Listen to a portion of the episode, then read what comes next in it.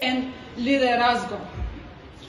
Y lo que dio Zelensky, es mi presidente, al final la vida ganará sobre la muerte y la luz ganará sobre de la oscuridad. Ucrania vive y Ucrania vivirá para siempre. Slava Ukraini!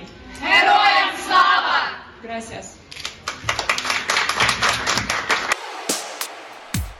Este ejemplo me hizo recordar a un pasaje bíblico interesante. Una mujer muy inteligente llamada Abigail hace algo parecido a lo de estas mujeres.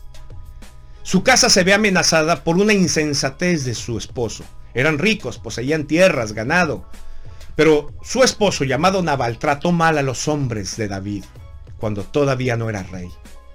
David se molestó mucho, se enojó y quiso vengarse, tomar la justicia por su propia mano y se dirige con hombres para destruir a Nabal y a toda su casa.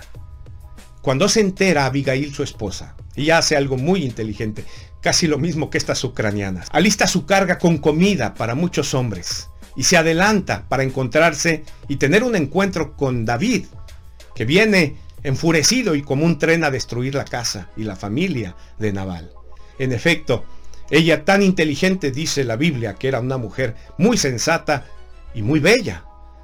Se encuentra antes de llegar a su casa a David y sus hombres. Continuará.